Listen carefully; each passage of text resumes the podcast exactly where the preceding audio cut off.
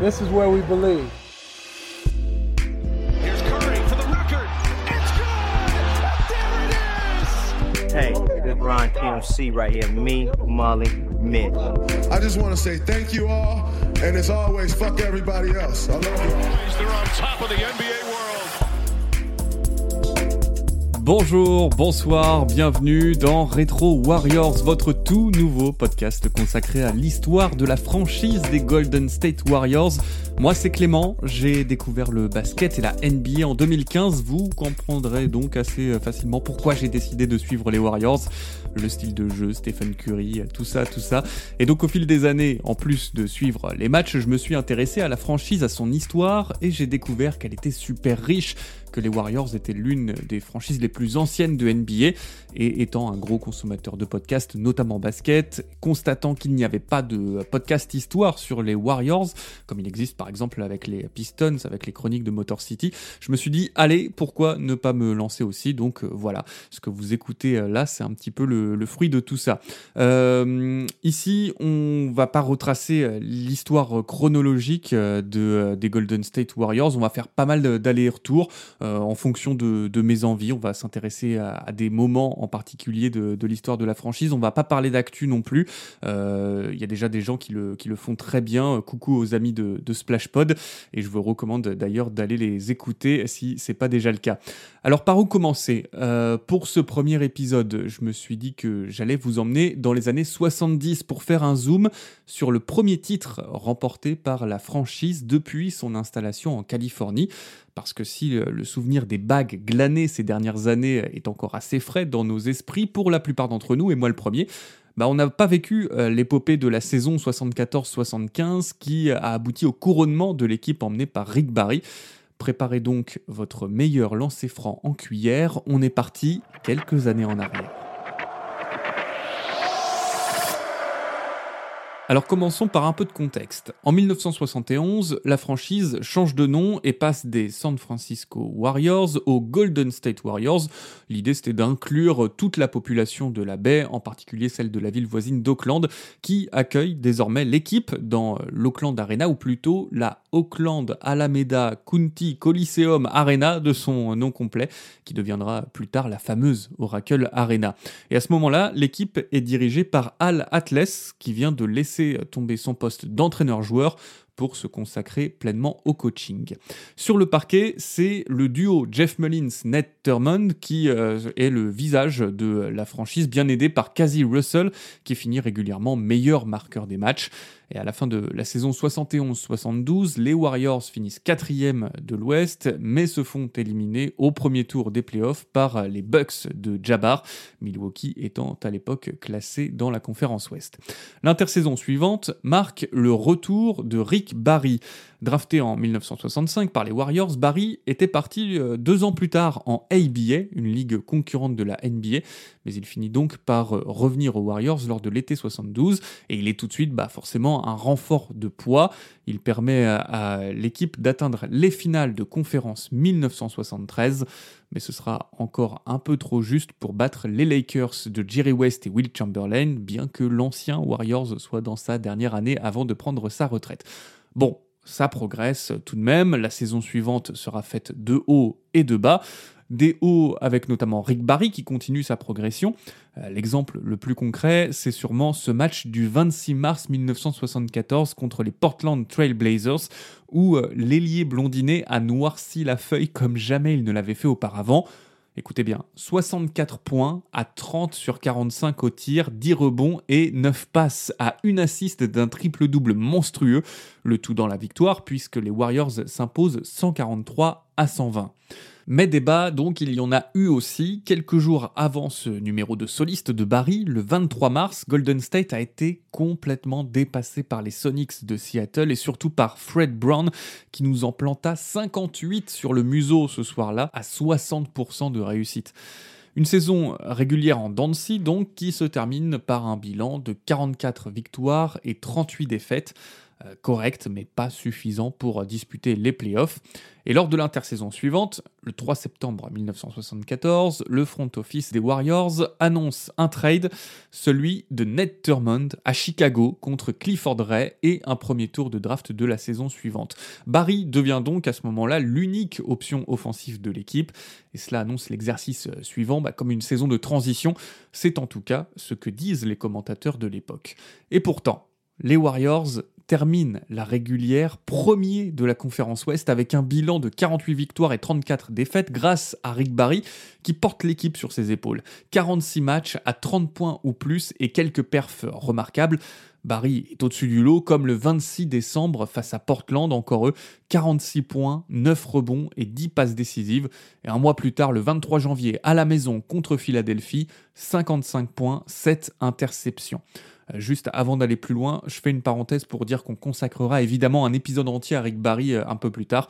C'est pour ça que je n'évoque pas l'homme en tant que tel, son caractère, disons, de cochon qui lui a valu une réputation de mec exécrable dans la ligue. On se garde ça pour un petit peu plus tard.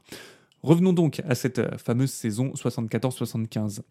Nous sommes à la fin de la saison régulière, les Warriors ont surpris tout le monde donc en s'attribuant la première place de la conférence Ouest.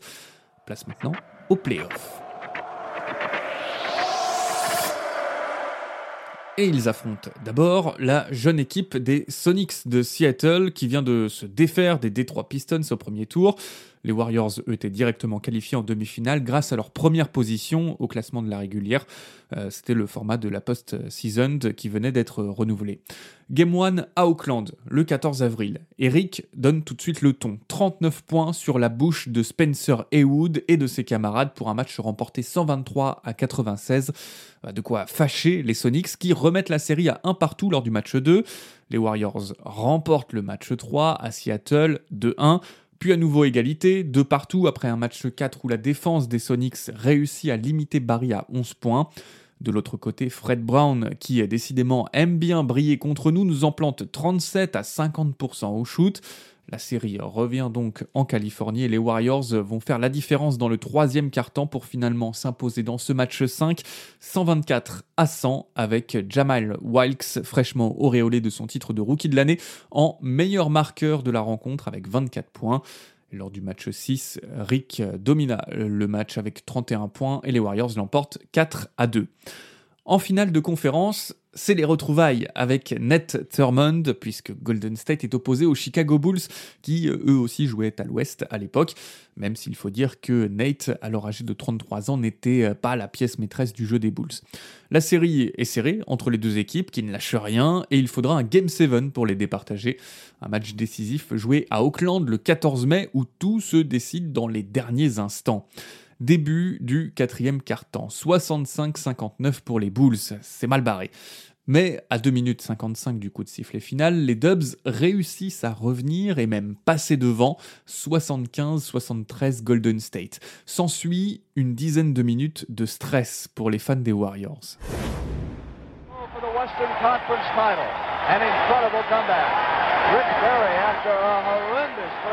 45 secondes de la fin du match. Les Warriors n'ont que 4 points d'avance. Le meneur rookie, Phil Smith, remonte la balle, puis déclenche un système a priori dessiné pour le numéro 24, Rick Barry, qui se retrouve littéralement tout seul en tête de raquette. Personne autour de lui à moins de 2 mètres. Il a largement le temps de prendre un shoot.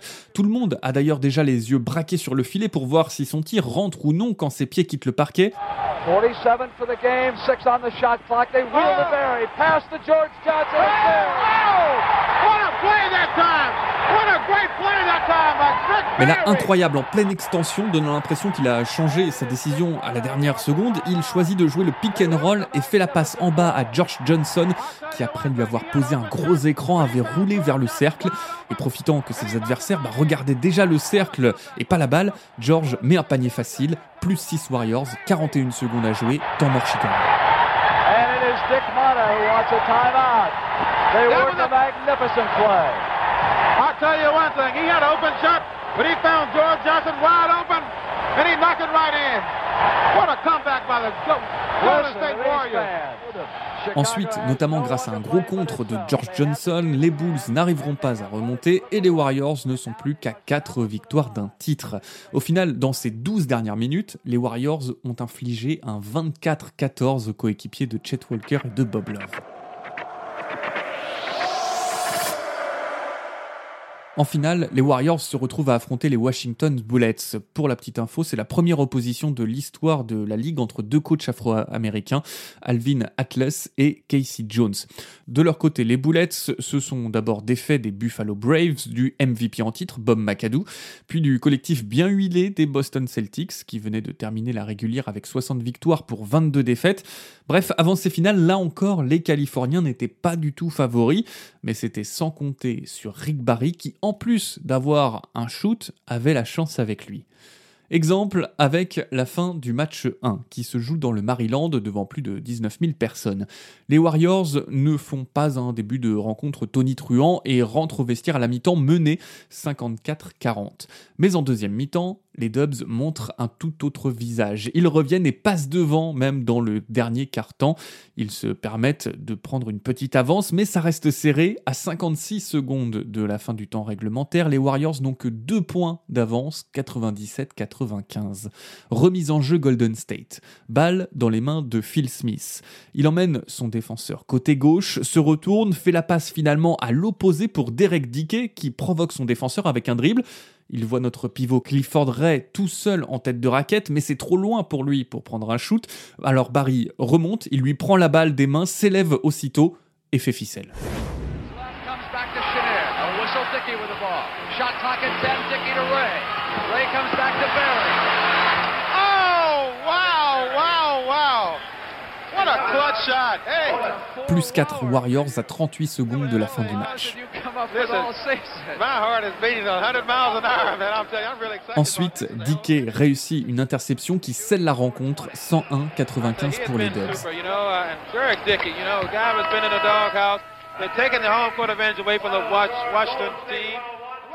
Épreuve que personne ne s'attendait à ce que les Warriors aillent aussi loin dans la compétition. Le match 2, comme les autres matchs à domicile pour les Warriors jusqu'à la fin de cette série, ne se déroule pas à l'Oakland Arena, mais à Daly City, au Co-Palace, au sud de San Francisco. En fait, aux dates des matchs des finales, euh, l'Oakland Arena était déjà réservé pour un autre événement, le Ice Follies, un show de patins à glace populaire dans les années 70, l'équivalent un petit peu de, de Holiday on Ice euh, en France.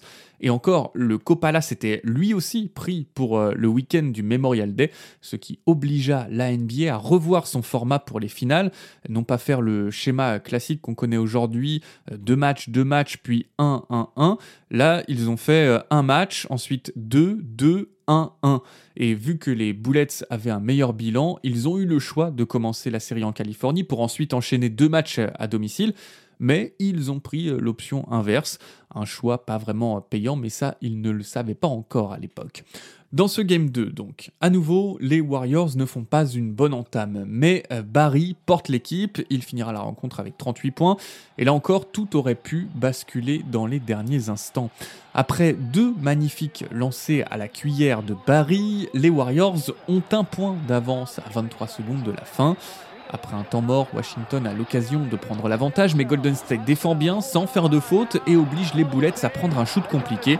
Le ballon retombe dans les mains d'Alvin Hayes avec 4 secondes à jouer.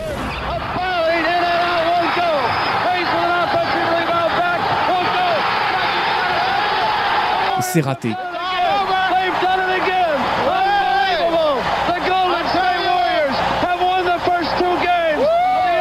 92-91 pour les Warriors qui mènent désormais 2 à 0.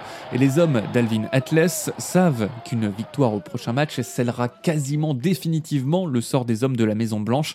Jamais une équipe n'est revenue d'un 3-0. Match 3 donc, toujours au Copalas. Et c'est la rencontre la plus fluide finalement de cette série. Golden State domine le match grâce à sa star Rick Barry qui noircit encore assez salement la feuille. 38 points, 6 passes, 5 interceptions, 4 rebonds et un contre en bonus. Les Warriors ont donc l'opportunité de terminer la série avec ce match 4 le 25 mai 1975 au Capital Center de Landover. Mais ça part mal. Le début de match est tendu. Mike Riordan a semble-t-il une mission, faire sortir Barry de son match en le provoquant. Et ça fonctionne plutôt pas trop mal au début. Barry perd la balle, les Warriors ne sont pas très incisifs, ils ratent des tirs. Mais sur une attaque californienne, Riordan passe la ligne rouge. Barry a la balle en tête de raquette. Il part côté gauche, Riordan est pris de vitesse, il le poursuit, il l'attrape à pleine main par la nuque pour essayer de mettre Rick au sol.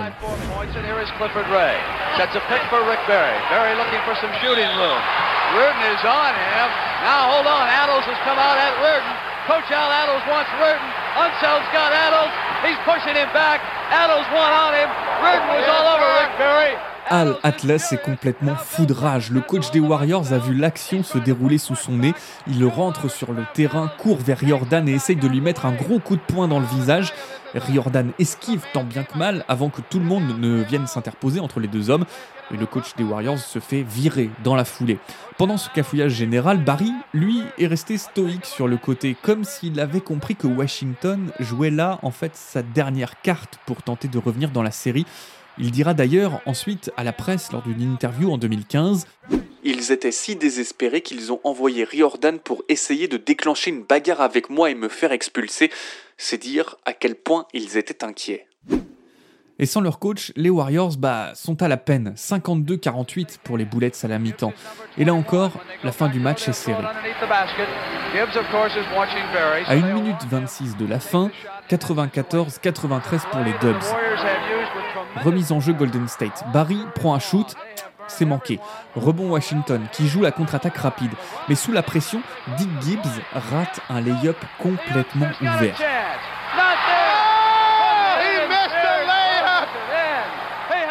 Possession suivante, les Warriors perdent la balle. Remise en jeu Washington, il ne reste alors plus que 30 secondes et Golden State n'a toujours qu'un point d'avance. Mais les Bullets n'en profitent pas et perdent à leur tour le ballon sur un retour en zone.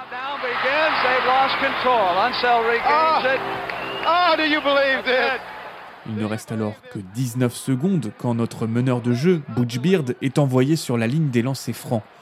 Il met le premier mais rate le deuxième, ce qui laisse encore une chance aux Bullets de revenir avec 17 secondes à jouer. Mais sur l'action suivante, Phil Chenière manque son tir de légalisation et devinez qui prend le rebond? Butch Beard, encore lui. Le numéro 21 est partout en cette fin de match. Washington se précipite sur lui pour faire faute, logique, ce qui arrête l'horloge. Et Barry prend Beard dans ses bras comme si le titre était déjà gagné. Mais encore fallait-il mettre au moins un des trois lancers francs suivants pour quasiment sceller le sort des boulettes.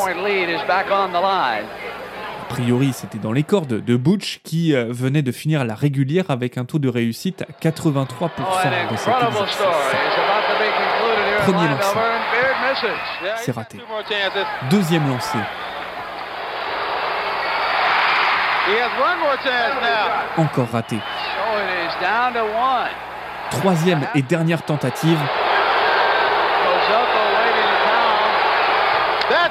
Là, ça rentre. Ensuite, malgré un panier euh, marqué à la dernière seconde par Washington, les Warriors l'emportent donc sur la plus petite démarche, 96-95.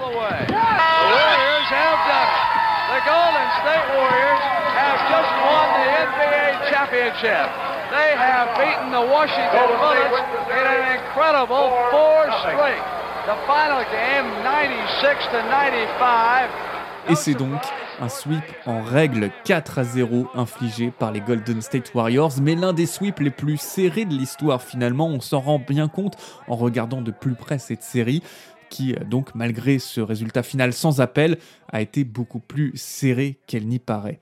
Voilà comment les Warriors ont remporté leur premier titre depuis leur déménagement en Californie. Rick Barry est logiquement élu MVP des finales et toute la baie célèbre ses champions. Et les fans ne le savaient pas encore à l'époque, mais il faudra attendre 40 ans pour revoir leur équipe au sommet de la NBA. Voilà, c'est la fin de ce premier épisode de Retro Warriors. Merci de l'avoir écouté jusqu'au bout. Si vous avez aimé, n'hésitez pas à en parler autour de vous, à partager sur les réseaux sociaux. Et moi, je vous dis à dans un mois pour un nouvel épisode. Salut